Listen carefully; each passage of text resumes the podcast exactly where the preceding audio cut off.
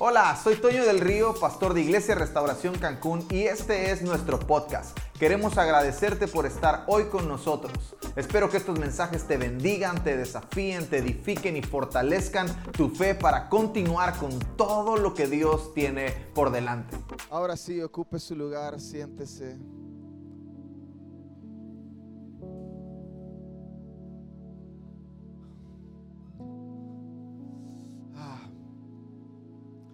¿Alguien está contento? Nosotros estamos contentos. Estamos felices. Siempre siempre es un gusto ver amigos, tener familia con nosotros, verle a usted, tenerle aquí con nosotros, siempre es una alegría. Y hoy estamos contentos porque dos de nuestros mejores amigos están aquí con nosotros. Han estado a lo largo de estos cinco años con nosotros acompañándonos, yendo, viniendo. Hemos ido, han venido. eh, Bueno, usted sabe todo lo que el pastor José Félix y su esposa Gladys representan para nosotros como familia y para Iglesia Restauración también. Así que, ¿por qué no le damos un fuerte aplauso al Señor para recibir al pastor José Félix Jr.?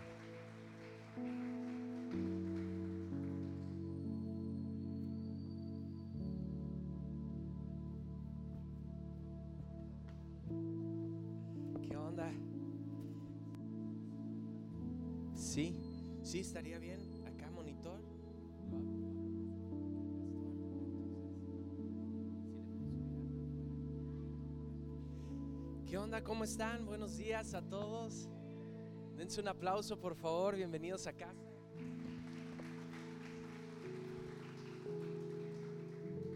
Qué padre es, es verles, es estar con ustedes una vez más con los pastores Toño y Paola, que son para mí ah, un referente, un ejemplo en, en tantas formas, en tantas cosas, y estamos tan enamorados de ellos y ustedes, de lo que Dios está haciendo acá en Iglesia Restauración Cancún. Así que, ¿por qué no te das otro aplauso? Te ves súper guapo, te ves súper bien, bienvenido a casa y qué bueno que estás aquí con nosotros el día de hoy. Y pues bueno, estamos ah, sufriendo aquí por la causa del Evangelio en Cancún, vacacionando un poco con mis papás. Somos 18 en total, son 10 adultos y 8 niños. Entonces, eh, para mí venir acá es un descansito. Aquí estoy, estoy bien, estoy descansando de tanto niño y de tanto correr y de tanto ir y venir. Y mi esposa está ahí atrasitos y pueden voltear tantito y ella les dice hola, está durmiendo a Emilio de dos años y José Gadiel anda eh, como típico hijo de pastor con Ana Jimena y se están portando muy bien, dando el ejemplo en todo. Nuestra iglesia es Iglesia Emergente en Guadalajara. Eh, en este momento está transcurriendo la primera reunión y siempre les hablamos de ustedes, los pastores cuando nos acompañan nos bendicen muchísimo y siempre queremos tenerlos por allá. Así que ah, para mí es un gozo, una alegría, un placer el acompañarles el día de hoy. ¿Alguien quiere aprender? ¿Alguien quiere crecer? ¿Alguien quiere seguirse convirtiendo en un discípulo de Jesús y de esta casa el día de hoy? Buenísimo. Así que levanta tus dos manos al cielo. Vamos a orar. Padre, bendícenos con tu palabra. Habla a nuestros corazones. Que la podamos pasar súper, súper bien.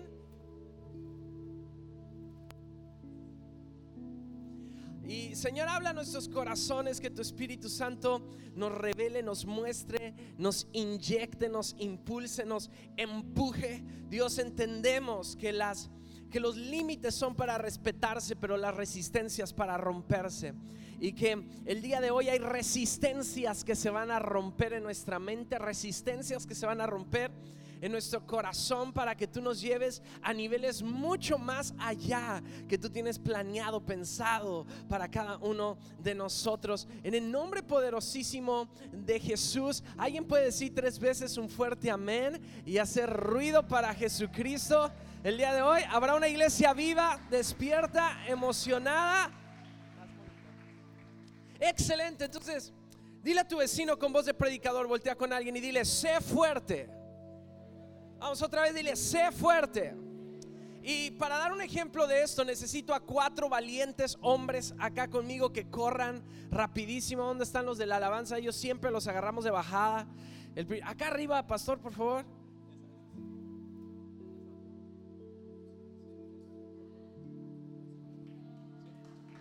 Eso, muy bien. Ok, entonces me falta uno o tú eres la otra víctima. Muy bien, al pastor le vamos a dar el privilegio de ser el profeta Jeremías, entonces vete para acá.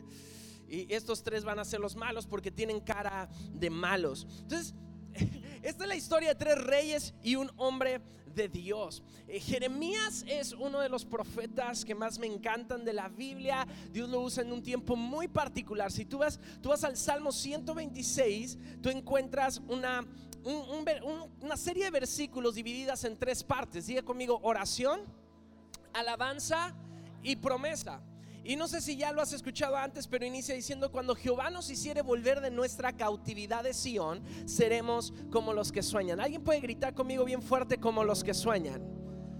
Nosotros hemos creído que esta es una temporada de sueños cumplidos, de sueños hechos una realidad. Y quiero decirte que Dios quiere cumplir los sueños y los anhelos de tu corazón. Y la decisión más importante detrás para que tus sueños se cumplan, tus decisiones tienen que ser intencionales. Y el día de hoy te quiero enseñar con este ejemplo cuál es la decisión más importante que tú tienes que tomar, al que a lo que te quiero invitar día de hoy a decidir junto conmigo. Y bueno, aquí está el profeta Jeremías. Alguien dígale hola al profeta Jeremías. Yo sé que siempre te quisiste llamar Jeremías. ¿eh? Qué bueno que te cortaste el pelo. Ah, que se ve guapo con el pelo corto. ¿Verdad? Así que no se te perdieron las fuerzas como Sansón, ¿verdad? Entonces aquí está el profeta Jeremías. Pero aquí tengo a tres reyes. Y el primer rey, que en lugar de Víctor, el día de hoy se va a llamar Joacín. ¿Cómo te llamas? Víctor. Joacín. Me lo cambian por otro, por favor. Joacim. Joacim. Muy bien, el siguiente que fue el hijo de Joacim. Ah, sepárense, yo sé que se quieren mucho, pero el segundo se llama Joaquín. ¿Cómo te llamas? Joaquín. Muy bien. Y el tercero y último se llama Sedequías. ¿Cómo te llamas? Sedequías. Sedequías. Excelente. Entonces resulta ser que en un tiempo en donde Israel estaba dividido en dos partes, en dos reinos, diez tribus en un lado, dos tribus en otro. Era Israel y era Judá. Y en un tiempo en donde la parte de Judá estaba en cautividad por Babilonia. Era un tipo estado títere de Babilonia, de Nabucodonosor, ese rey tan famoso y sonado. Y así que Judá, Israel, estaba Ah, estaba obligado a pagar tributos y estaba obligado a pagar impuestos a Babilonia. Y el intercambio, el supuesto intercambio era que Nabucodonosor les aseguraba con su ejército protección y demás. Y entre otras cosas que no tenían mucho sentido, pero ellos estaban bajo el gobierno, bajo la dictadura de Nabucodonosor, el rey de Babilonia. Entonces el rey Joacim, ¿cómo te llamas? Alguien dígale hola al rey Joacim. Se levanta y el rey Joacim dice, ya estoy cansado de esta situación, así que nos vamos a levantar contra Babilonia y nos vamos a independizar. Ahora, esta era una idea realmente tonta.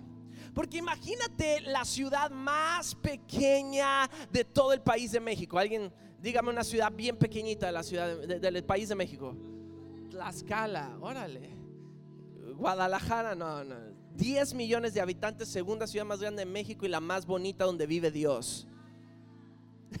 Díganme otra ciudad, díganme otra ciudad, Manzanillo, Colima. Bueno, imagínate esa ciudad súper pequeña del país de México queriéndose levantar para independizarse de la potencia mundial de los Estados Unidos de América. Era una soga al cuello, cavar tu propia tumba. Claro que no era posible. Entonces la idea de Joacim no era muy buena y Jeremías como hombre de Dios se levanta y le aconseja, ¿le qué? Le aconseja y se acerca y le dice, Joacim, no hagas eso, no te pongas un tenis con cuerdas negras y un tenis con cuerdas rojas. Por favor, no hagas eso, ¿verdad? Déjate crecer el pelo y pórtate mejor y y le dicen, no te trates de independizar. Y Joacim dice, no, y todavía lo voy a hacer mejor. Me voy a aliar con el archienemigo de Babilonia. Y el archienemigo de Babilonia era Egipto. ¿Quién era el archienemigo de Babilonia?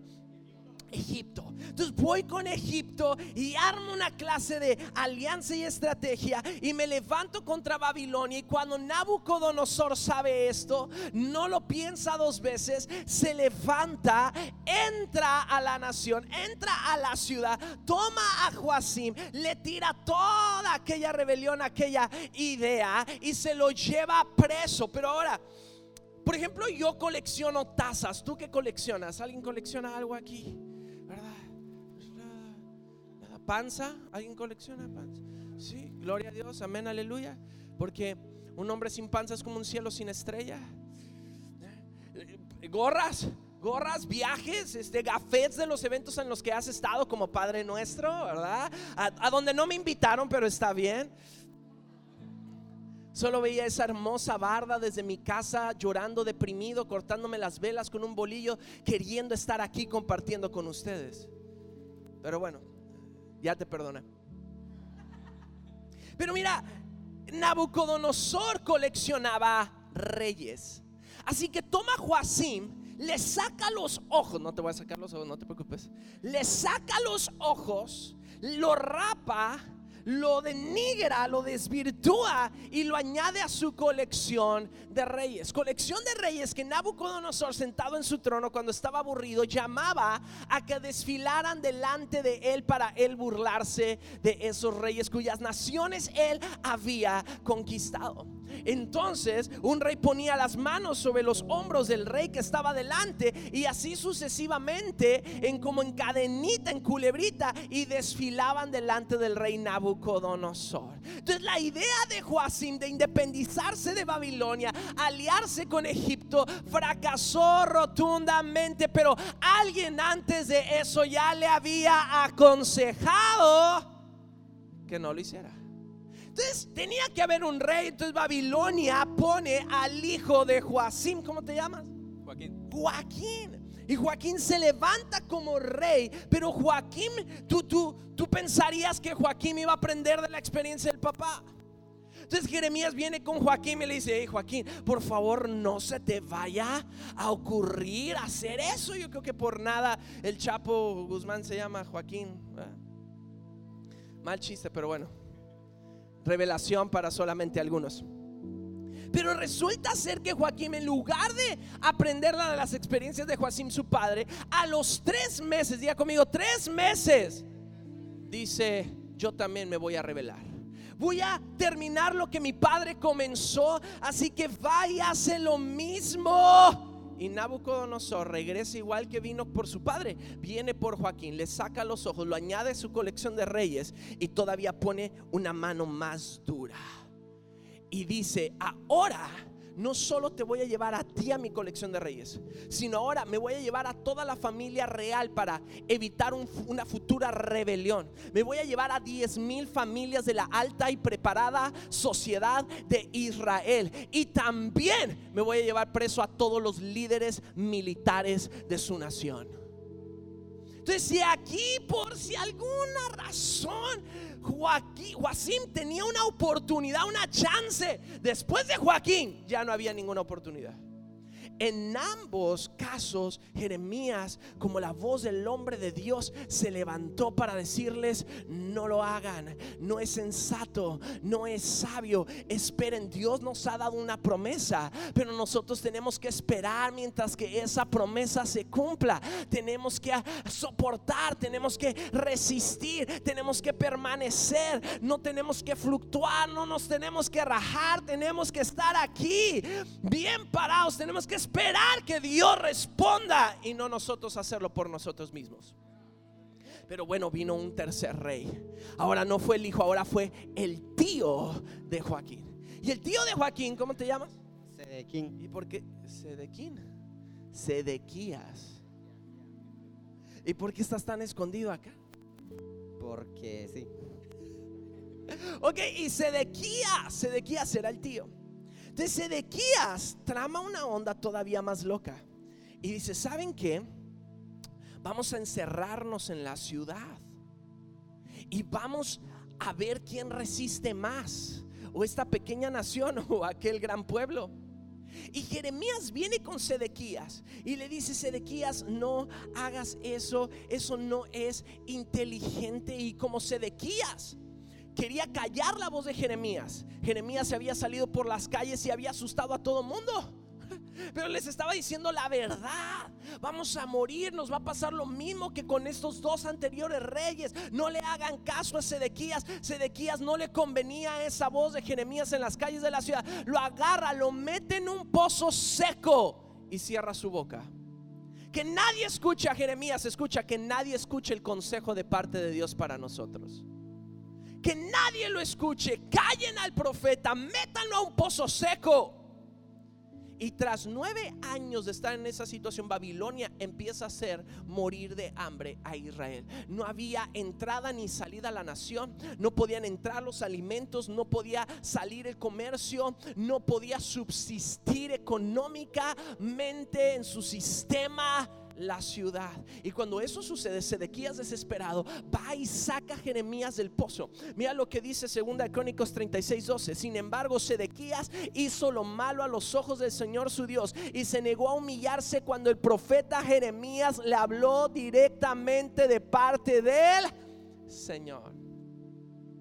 Se negó a escuchar el consejo se negó a prestar atención a la voz de la persona que durante tres veces no se había equivocado.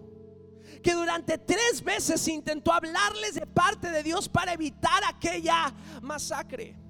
Lo sacan del pozo seco, se lo lleva a Sedequías y le dice Jeremías, por favor intercede delante de Dios por nosotros, ora para que Él nos libre de todo esto. Y Jeremías le tuvo que decir, es demasiado tarde. No se puede.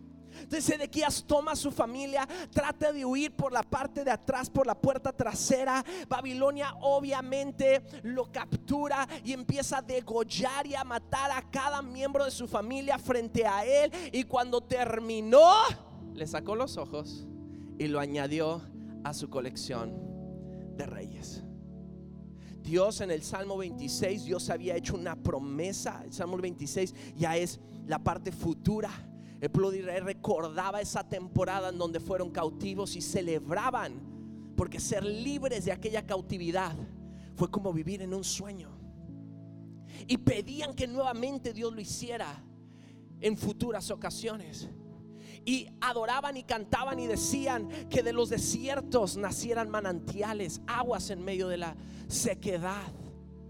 Que en medio de la nada surgieran aquellas fuentes de agua que lo que habían sembrado con lágrimas lo cosecharían con gran gozo, que regresarían cantando con sus manos llenas de una cosecha sobrenatural.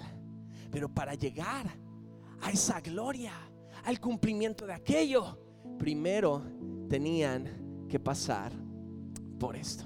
Primero tenían que haber aprendido a recibir, a escuchar y obedecer el consejo.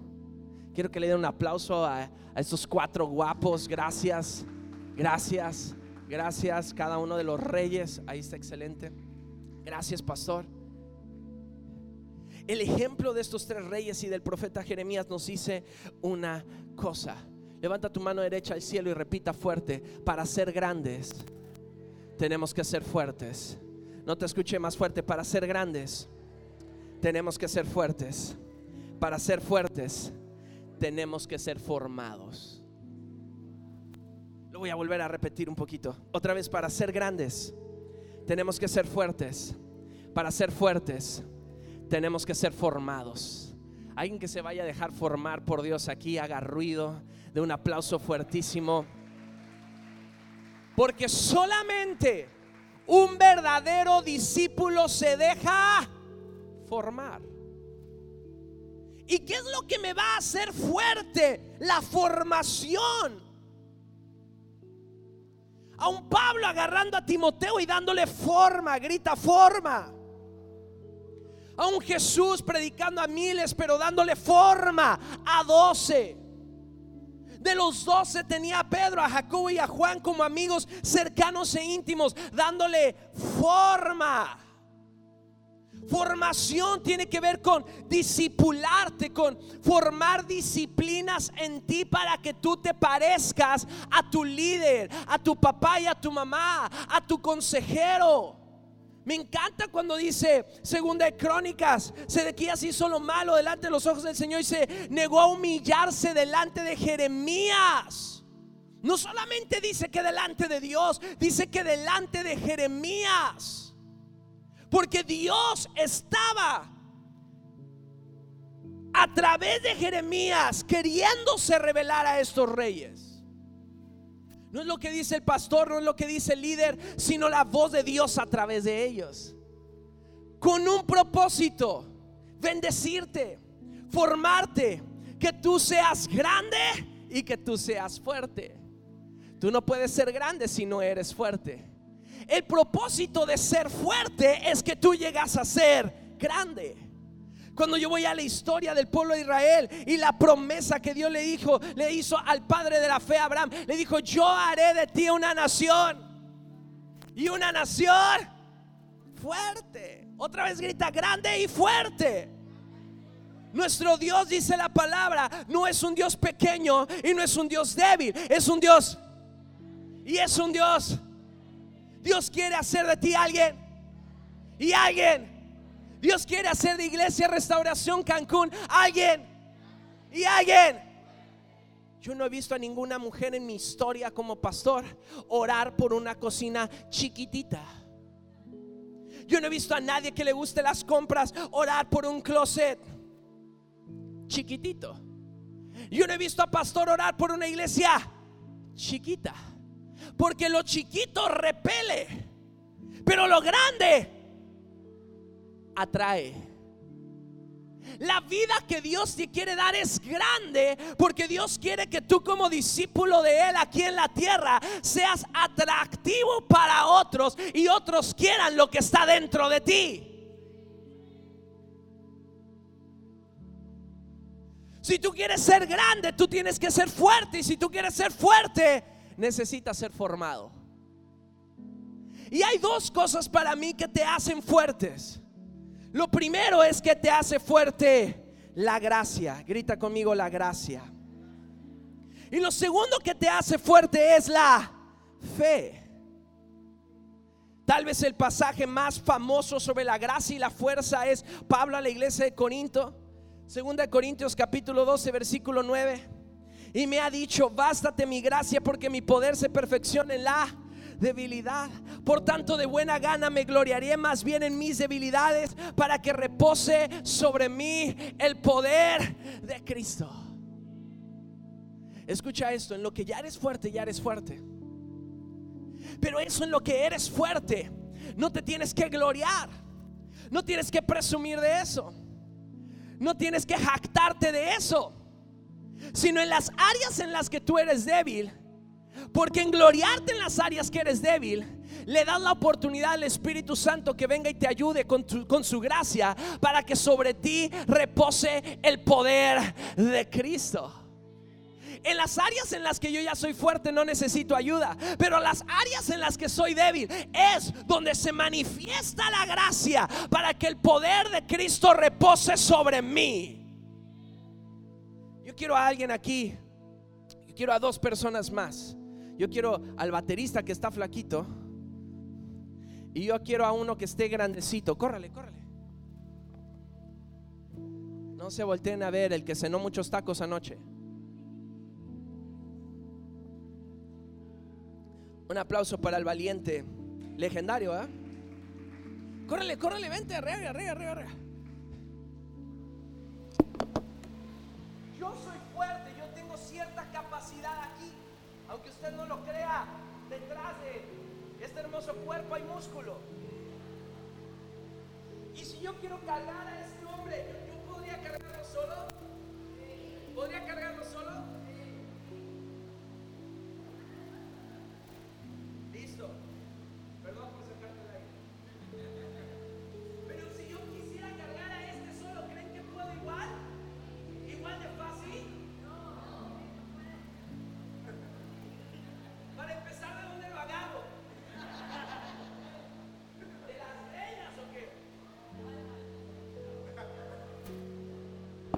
Hay cosas que yo puedo lograr en la vida por mí solo, por mí mismo. Siempre he enseñado que hay tres tipos de puertas que nos podemos abrir. Las puertas que abro por mis propios dones y habilidades y competencias. Número dos, las puertas que el enemigo me abre para distraerme de mi propósito. Pero número tres, las puertas que la gracia y la fe me abren. Yo quiero esa voluntad de Dios, buena, perfecta y agradable para mi vida. Yo en mis propias fuerzas y capacidades puedo lograr esto. Pero yo no puedo lograr aquello. Necesito que el Espíritu Santo de Dios me ayude.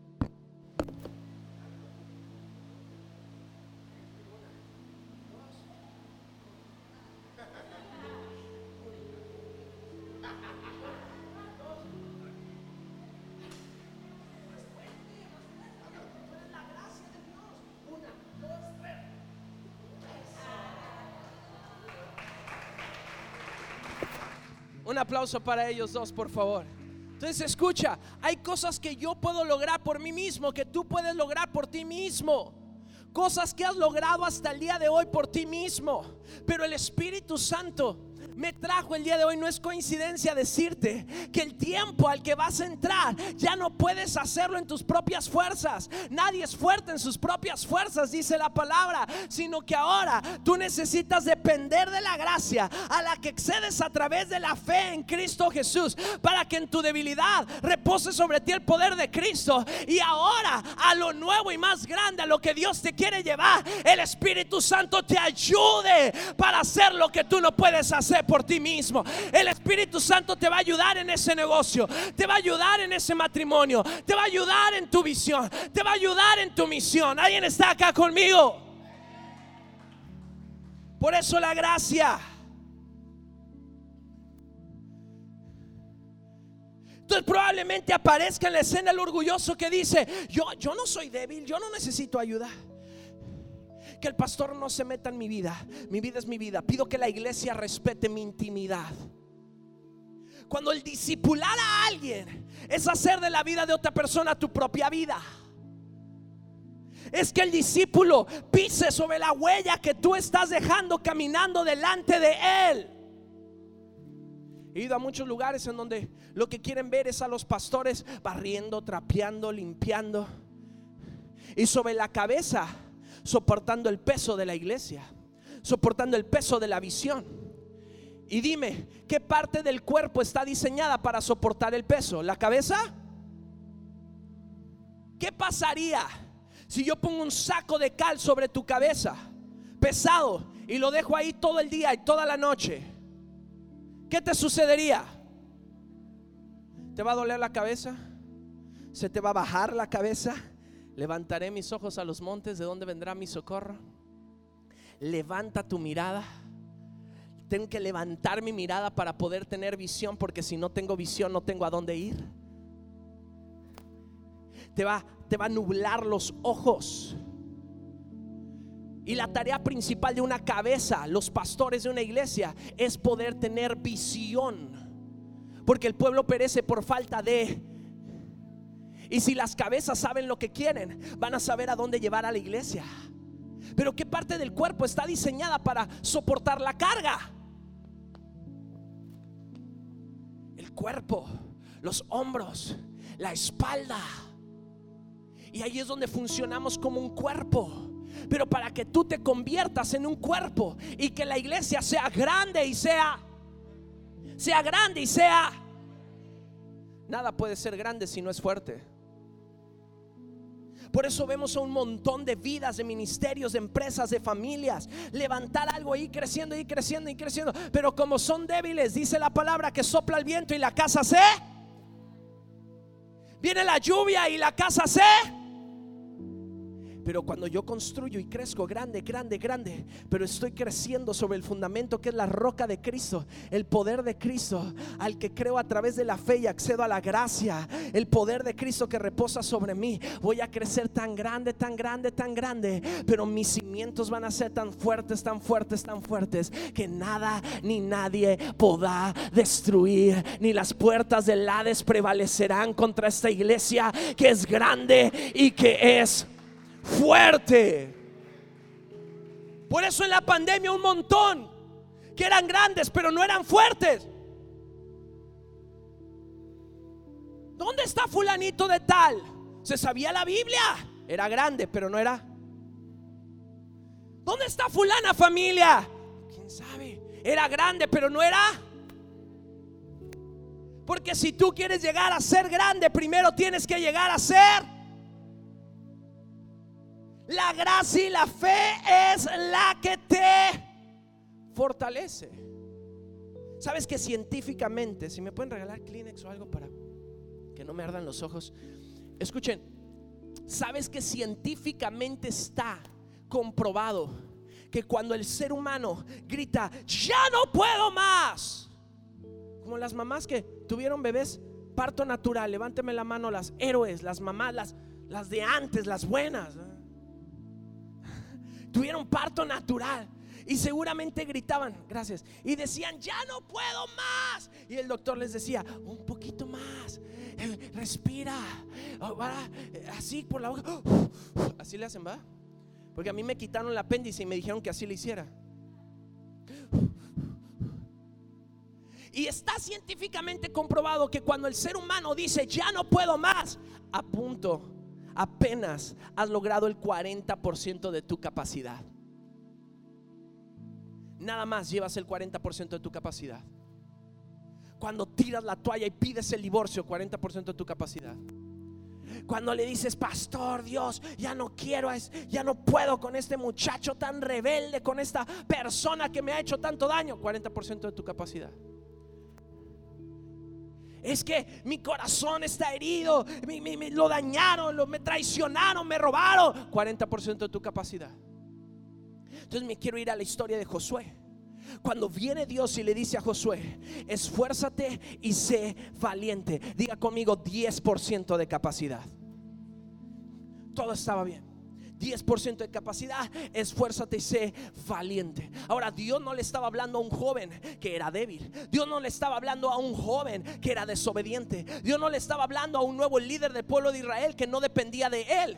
Porque estaba allí delante de Dios como un ángel, delante de él, hablando con él. ¿Y por qué Josué estaba allí y no estaba en la tienda todo temblando? ¿Cómo le voy a hacer para entrar a esa tierra de gigantes, a esa ciudad fortificada, imposible de ser penetrada? Ah, porque en los tiempos en los que Josué era discípulo, ¿era qué? de Moisés. Moisés hablaba cara a cara con Dios, pero Josué estaba de día y de noche en el tabernáculo con Dios. ¿Te das cuenta de lo importante de ser un discípulo? El día en el que llegó la oportunidad para Josué, Josué sabía qué hacer. Y fue y el ángel se le presentó y le dio la estrategia. Pero le dijo, esfuérzate y sé. Escúchame bien, el esfuerzo está en el físico, la valentía está en el corazón. ¿Sabes qué le estaba diciendo Dios a Josué? Tienes que ser grande y tienes que ser fuerte. Tienes que ser amplio, pero tienes que ser profundo. La iglesia tiene que ser de puertas abiertas, pero en sus bases, en su discipulado, en su formación, en su consejo, en sus disciplinas, en sus procesos, en su cultura, en su estructura, en sus pilares, tiene que ser y sí, la instrucción era buena y Josué la recibió, pero enseguida viene una segunda instrucción. Josué, esfuérzate y sé muy valiente. Diga conmigo, 40% de capacidad.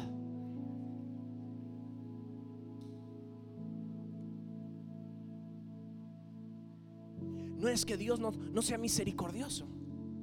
No es que Dios no entienda por lo que tú estás pasando. No es que Dios no te quiera resolver el problema. Porque la fe no hace las cosas fáciles, la fe hace las cosas posibles. Dios lo que quería con Josué, escúchame bien lo que te voy a decir, alguien está despierto acá conmigo. Escucha bien lo que te voy a decir. Dios quería liberar todas las capacidades dentro de Josué. Hay una capacidad que Dios quiere liberar dentro de ti. Cuando tú llegas a ese 40% que dices, ya no puedo más hay una capacidad, porque cuando Dios te pide más, es porque Él te creó y Él sabe todo lo que tú puedes llegar a dar y hacer en la vida. Él sabe que tú puedes adorar más fuerte. Él sabe que tú puedes dar más de lo que has dado. Él sabe que tú puedes caminar más lejos. Me encanta el modelo de legendarios porque en la montaña durante 72 horas los hombres descubren lo peor que hay dentro de ellos, pero los hombres descubren lo que son capaces de hacer cuando llegan a ese 40% de su capacidad y dicen, ya no puedo. Ahí donde tú dices, ya no puedo, Dios viene con su gracia a través de tu fe para llevarte no solo el 40%, sino el 100% de todo, todo tu potencial que Dios tiene para ti. Alguien tiene que hacer ruido acá conmigo. Cuando tú dejas de confiar en ti y comienzas a confiar en Él. Ahí es donde el milagro sucede. No acá. Acá todavía tú eres, eres tú. Esfuérzate y sé valiente, 10%, esfuérzate y sé muy valiente, 40%, pero ¿sabes qué, Josué? Aún hay más, grita conmigo, aún hay más. Grita conmigo, aún hay más. Yo te quiero llevar al 100% de tu capacidad. Y por eso te digo, mira que te mando que te esfuerces y que seas muy valiente. Alguien toque el cielo con sus manos porque tal vez has llegado a tu 10%. Tal vez Dios te ha llevado a tu 40% en alguna área de tu vida. Pero ahora Él te quiere hacer grande y Él te quiere hacer fuerte. Él te quiere enseñar todo el potencial que hay dentro de ti. Cuando tú crees en la gracia y la gracia se libera para tu vida a través de la fe, para llevarte al 100% de tu capacidad, no en tus propias fuerzas, sino en el Espíritu de Dios que está sobre de ti. En tus propias fuerzas tú puedes rentar este lugar, pero en las fuerzas que Dios te da, tú lo puedes comprar. Tres me están escuchando en tu 10 y en tu 40%, tú le puedes hablar a otros de Dios en tus propias palabras, en tu corazón, en tus experiencias. Pero acá hay un poder sobrenatural de Dios que se libera y te lleva a hacer cosas que nunca antes habías hecho. El Evangelio no es de palabras, es de poder de Dios. Y hay un poder dentro de ti. Grita capacidad.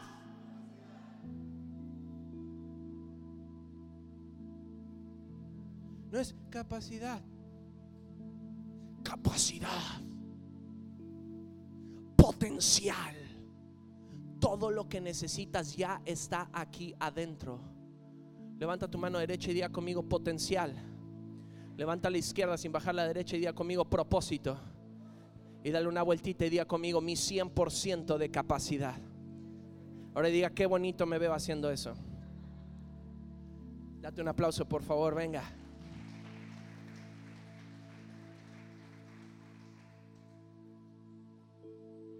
Escúchame bien, Dios cree en ti. Dios cree en lo que tú puedes hacer. Estaba hace dos semanas en la montaña de Baja California Norte, en, la, en, el terreno de una tribu de, de, las originales, de las más antiguas de México, se llaman los Quiliguas. Y todos esos de ellos si puede ir viniendo el grupo de alabanza, por favor, y todos ellos y, y la estábamos pasando muy difícil en nuestro reto extremo de carácter allá 328. Y pasaron un montón de cosas. Gracias a Dios la vida de nadie estaba expuesta, eran cosas acá internas y demás, y, y yo no entendía. Y una de mis preguntas era, Dios, ¿por qué no escucho con claridad lo que tú quieres hacer en este rec? Porque siempre en un rec, siempre en un domingo, nuestra confianza como hombres de Dios es, escuchar a Dios. Es Dios, ¿qué quieres que hable? Dios, ¿qué quieres que haga? Dios, ¿qué quieres que diga? Previo a viajar a Ensenada, habíamos comenzado ciertos trámites en la iglesia para algunos proyectos, pero no, no nos había caído el 20 al 100%, no no se habían dado al 100%, estábamos en nuestro 10, estábamos en nuestro 40 y llegó un momento en el que llegamos al 40 y yo hasta estaba dejando de un lado el proyecto y estaba diciendo, pues no es el tiempo de Dios y cuando Dios lo quiera hacer, Dios lo va a hacer. Y hay que tener cuidado con esto. A veces cuando decimos voy a depender de la gracia, voy a estar en fe, hay quienes se quedan quietos, sentados y Dios ven y hazlo por mí. Pero sabes, te voy a decir esto, levanta tu mano derecha y diga conmigo, la fe y la gracia se alimentan de mi esfuerzo. Cuando yo estoy haciendo las cosas bien, cuando yo estoy haciendo las cosas con esfuerzo, es cuando la gracia y la fe se alimentan y se vuelven grandes y se vuelven fuertes. Es ahí cuando logro romper la barrera y la resistencia. Grita conmigo, resistencia. Porque hay límites que tenemos que respetar, pero resistencias tenemos que tenemos que romper. Y a veces las resistencias están en la manera en la que yo pienso y veo las cosas. Discipulado viene de la palabra disciplina. Y disciplina es formar, cambiar tus sistemas. Cómo veo, cómo creo, cómo opero, cómo hago las cosas, cómo soy. Es cambiar tu identidad. Porque si yo no cambio mi identidad, yo no voy a poder entrar a mi propósito revelado de Dios para mi vida. ¿Para qué estoy aquí? Y si yo no sé para qué estoy aquí, yo no sé a dónde voy. Pero soy un montón de gente sin destino. Y el fracaso de la humanidad es no tener propósito. Y a causa de no tener propósito es no tener un destino. Qué horrible es vivir sin destino. Qué horrible es vivir sin saber a dónde voy. Qué horrible sensación es saber que me quedé a medias de todo lo que yo podía lograr. Porque me faltó ser fuerte. Diga el débil. Y estaba en la montaña, no escuchaba a Dios.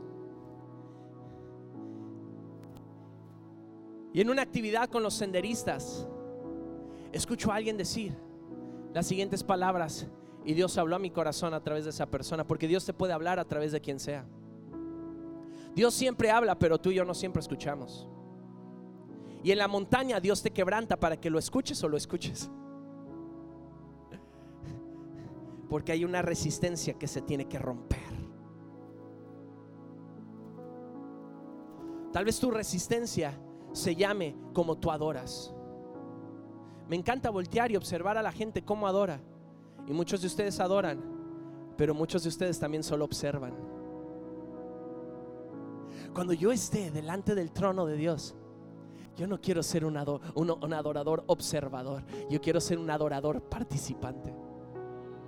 Un adorador en espíritu y verdad.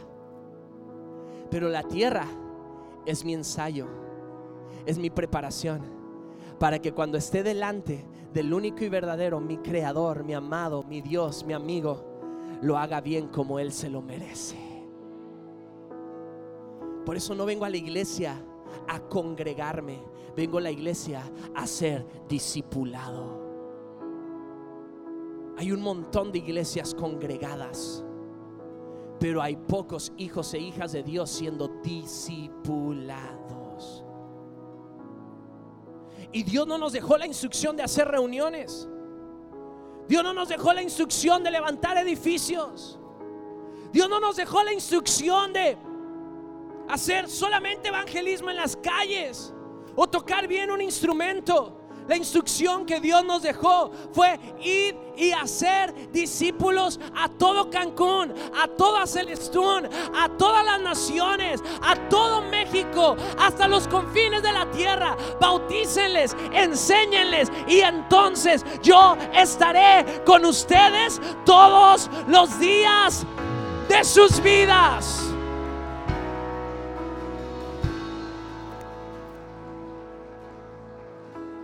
Quiero preguntar, ¿alguien quiere que Dios esté con usted? Con ustedes todos los días de su vida, levánteme la mano, háganme señas así, alborótense tantito conmigo. ¿Verdad? Perdón, yo soy muy apasionado. Me encanta romper resistencias. ¿Alguien va a romper resistencias conmigo el día de hoy? Entonces me hacer sus manos y haga cosas que normalmente no hace. Haga cosas que normalmente no hace. Tú estás aquí para ser un discípulo de Jesús y un discípulo de esta casa.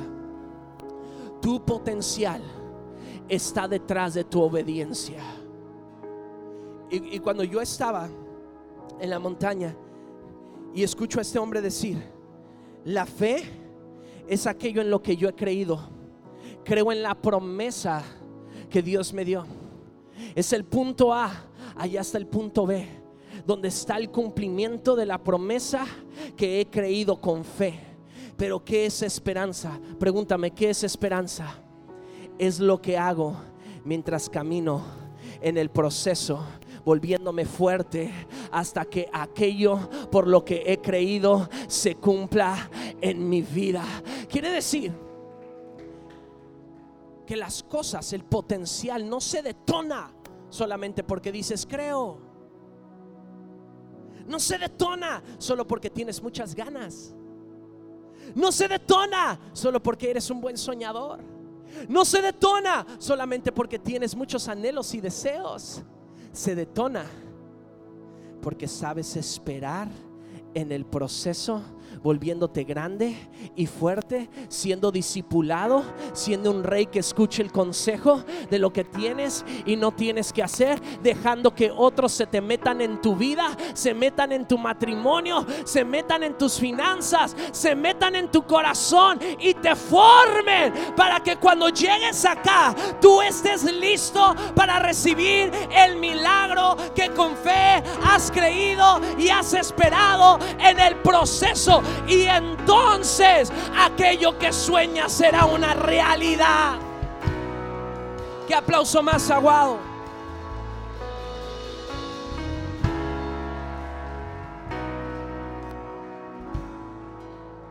Eso no va a llegar si no eres formado.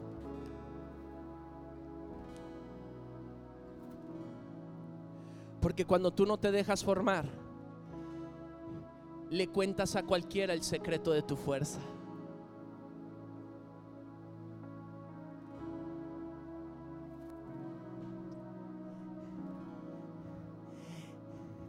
El débil que reconoce que necesita la fuerza de Dios en su vida se vuelve fuerte. Pero el fuerte que no reconoce que necesita la ayuda de Dios en su vida pierde su fuerza. Y yo veo a un Sansón matando a mil hombres con un solo golpe. Pero ¿de qué le servía a Sansón toda la fuerza del mundo? Si era orgulloso y no fue obediente en su corazón al propósito por el cual fue llamado. Entonces el día en el que la mujer de otro pueblo Primera desobediencia. Sansón, dime cuál es el secreto de tu fuerza. Ay. Hazte para allá, Dalila. Va a caer, va a caer, va a caer. Sansón, ¿cuál es el secreto de tu fuerza? Yo creo que nada más le hacía con el cabello así.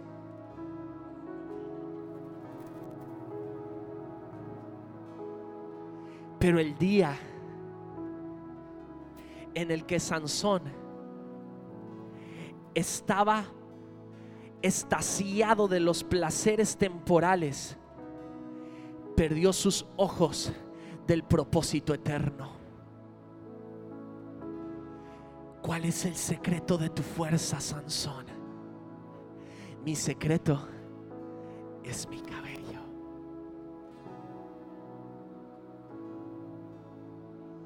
sabes que veo a muchos que Dios ha querido llamar como discípulos, como cuando Jesús llamó al joven rico.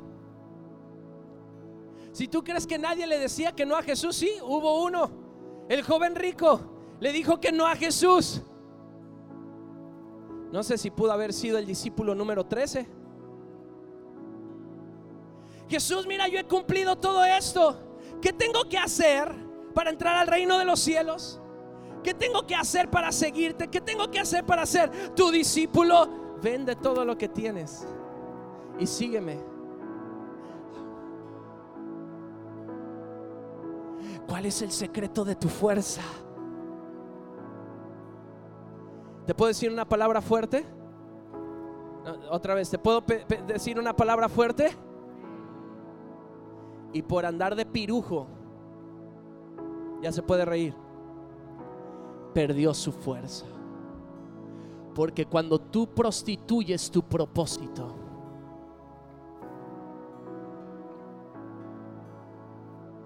tu propósito es para qué estás aquí en la vida. Y yo quiero creer que hay hombres y mujeres aquí que nacieron más que solo para ocupar un espacio allá afuera en la sociedad más para que solo trabajen en un hotel o para que solo trabajen en su negocio o para que solo sobrevivan. Me encanta una palabra, se llama supervivir, porque yo creo que Dios te quiere llevar de gloria, de victoria, de poder. O sea que no solo hay un 10% para mí. Y tal vez ese 10% es como el agua a tus tobillos. Dios me salvó. Gloria a Dios, Dios me salvó. No, grita, hay más hay más. Para Sansón llegó un momento en el que ya todo era lo mismo. Mismo culto, misma iglesia, misma silla. Ay, ya para qué necesito que me aconsejen si yo con un golpe maté a mil hombres. ¿Para qué necesito si no hay batalla que yo no pueda ganar? Es más, todos ustedes estarían perdidos si yo no estuviera con ustedes.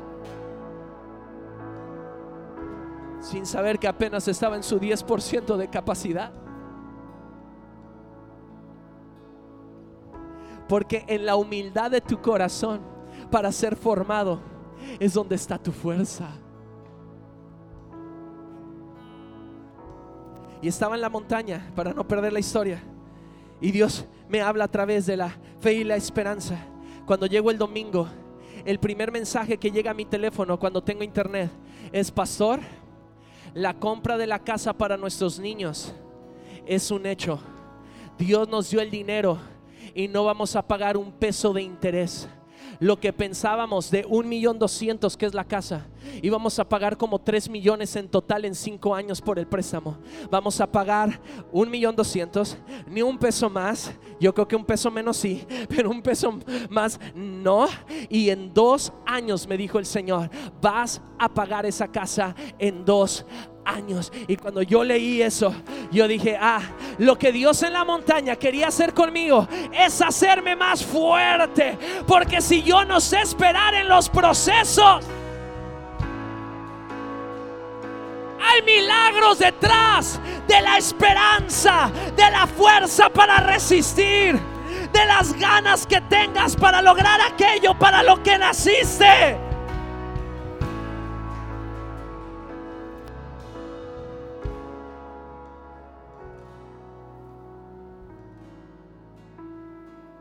Hay milagros que nunca suceden en tu vida porque tú nunca quieres pasar del 10 al 40 o del 40 al 100. No sé si están las uvas por ahí. Si me pueden dar las primeras uvas. Levanta tus dos manos al cielo y dile Dios. Fe es creer en lo que tú me has prometido. No te escuché. Di fuerte. Fe es esperar Fe es creer, perdón, fe es creer en lo que me has prometido. Esperar es que hago mientras que eso sucede. Habrá una iglesia que aquí se vaya a levantar para esperar como un buen discípulo en el cumplimiento de lo que Dios les ha prometido. Si es así, tienen que hacer ruido, porque lo que han logrado hasta hoy es el 10%, pero Dios los quiere llevar al 40%. Dios los quiere llevar al 100.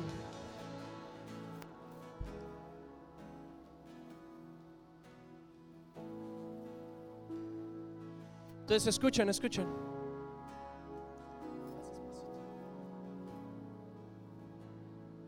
Josué, junto con Caleb y otros diez incrédulos entran a Jericó como espías. ¿Se acuerdan de esa historia? Y cuando regresan contando la historia de cómo sí podían conquistar aquella ciudad, trajeron una muestra de todo lo que estaba allí. Perdón, es que no desayuné. Está buena. ¿Quieres?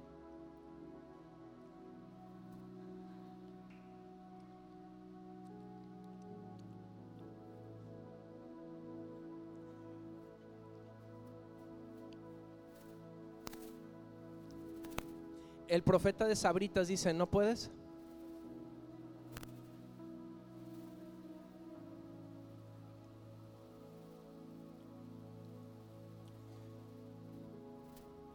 ¿Sabes por qué Josué y Caleb creyeron que sí podían entrar a esa tierra prometida, donde esto estaba a manos llenas, donde fluía leche y miel?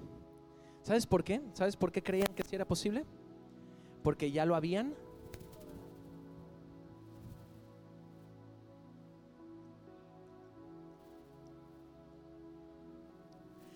cuando yo me doy cuenta que el 10% es posible y tengo hambre,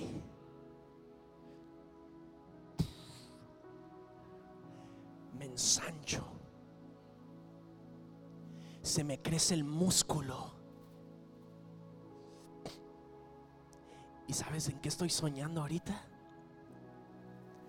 Estoy soñando en cómo la iglesia va a adquirir 15 millones de pesos en propiedades en 5 años.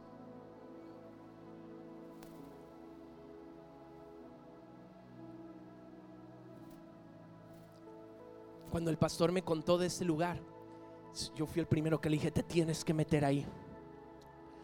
Porque es como pasar de aquí. Y como ya lo pruebas, ahora estás listo para más. Pero si nunca lo pruebas,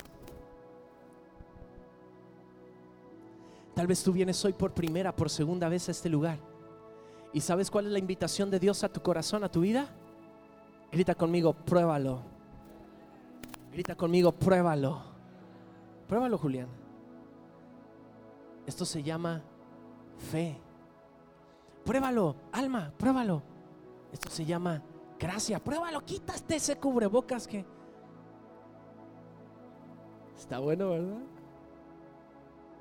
Mira todas las que hay ahí.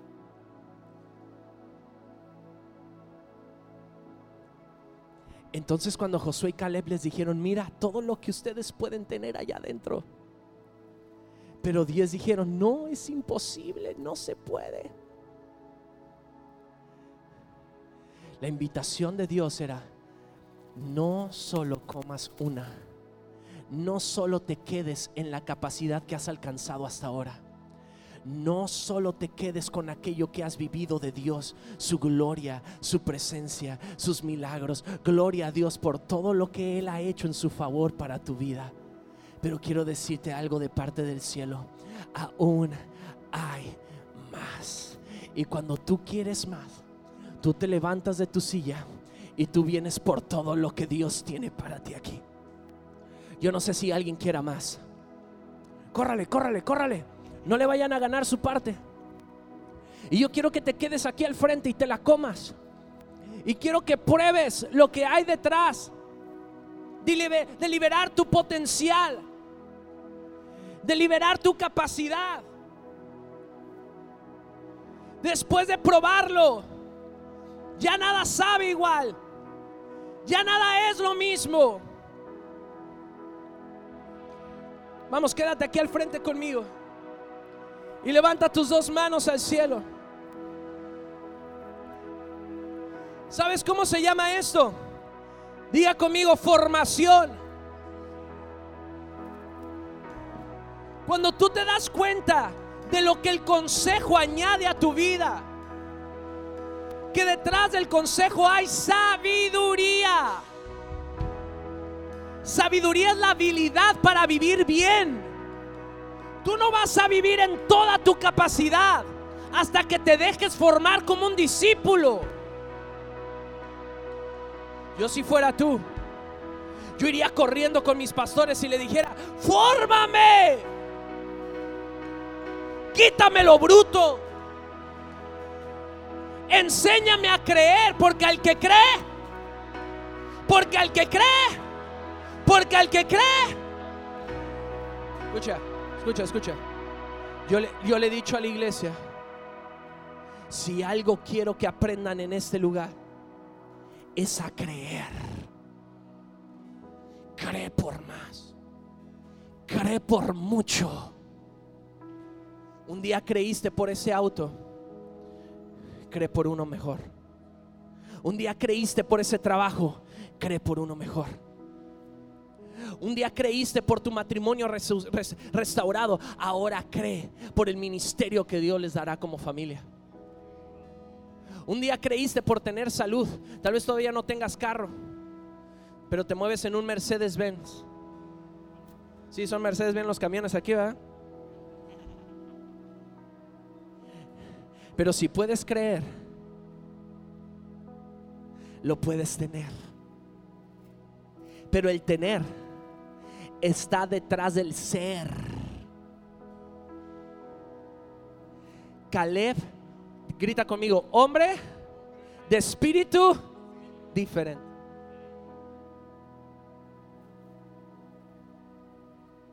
El hombre era distinto a todos. A mí no me gusta juntarme con los que son iguales que todos. A mí me gusta juntarme con los que son diferentes. Porque en el ser de Caleb estuvo la capacidad de esperar 45 años. Y cuando esperó 45 años para que Josué le dijera, aquí está tu tierra por heredad, Caleb estaba más fuerte de lo que estaba al principio. Dios te quiere hacer. Y Dios te quiere hacer. Dios te quiere hacer. Y Dios te quiere hacer. Pero si Caleb no se hubiera fortalecido durante todos esos 45 años, Caleb hubiera podido decir, dame aquella tierra. Caleb, pero allá hay gigantes. No me importa. Soy. Soy. Soy.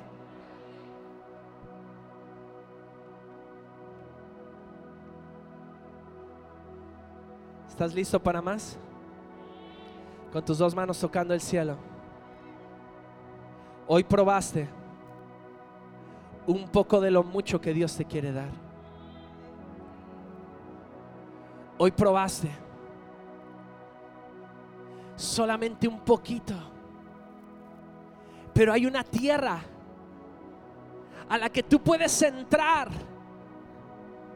si esperas en el proceso si aguantas en el proceso, si soportas en el proceso, si no le cuentas a otros el secreto de tu fuerza, hay más de un 10, hay más de un 40 para ti. Y si tú me dices, pastor, hay áreas en las que yo ya perdí mi fuerza. Vino Dalila y me cerró el ojo y yo también se lo cerré. Vino la mentira y me tentó y yo caí. Vino la pasividad y yo cedí. No he leído, no he orado, no he ayunado, no he asistido, no he servido. Tal vez eres un Sansón. Un Sansón que le contó a otros el secreto de su fuerza. Y por contar el secreto de su fuerza, perdió su fuerza. Tal vez los filisteos te tienen preso. Pero el día, escúchame bien, y después de eso vamos a adorar con todo el corazón. El día en el que Sansón reconoció su pecado delante de Dios. Ese día con sus dos manos atados en los pilares de aquel lugar filisteo, de aquel templo, él dijo, Dios, perdóname. Y ese día Dios le dio nuevamente fuerza que se le había sido quitada tumbó aquellos pilares y ese día murieron más filisteos de los que Sansón había matado en toda su vida. Porque si el día de hoy tú vuelves tu corazón a Dios, al Dios de la fuerza, Dios es fiel y justo en su gracia, en la fe que tú pongas en su gracia para volverte a ser fuerte. Dios quiere hacerte fuerte otra vez. Dios quiere hacerte fuerte otra vez. Dios quiere que vuelvas a tener ese vigor. Dios quiere que vuelvas a tener esa pasión. Dios quiere que vuelvas a tener esas ganas. Dios quiere que vuelvas a adorar como antes adorabas. Que vengas al altar corriendo como antes venías. Dios quiere que tengas hambre por más. Así que lo que está a punto de pasar en tu vida es mucho más grande de todo lo que tú habías vivido antes. Toca el cielo con tus manos, porque la gloria postrera será mayor que la primera. Comienza a levantar tu voz en adoración al cielo. Esperamos que estos mensajes te hayan inspirado, te hayan desafiado, hayan animado y hayan fortalecido tu fe para todo lo que tiene el Señor por delante para ti. Nos vemos en la próxima.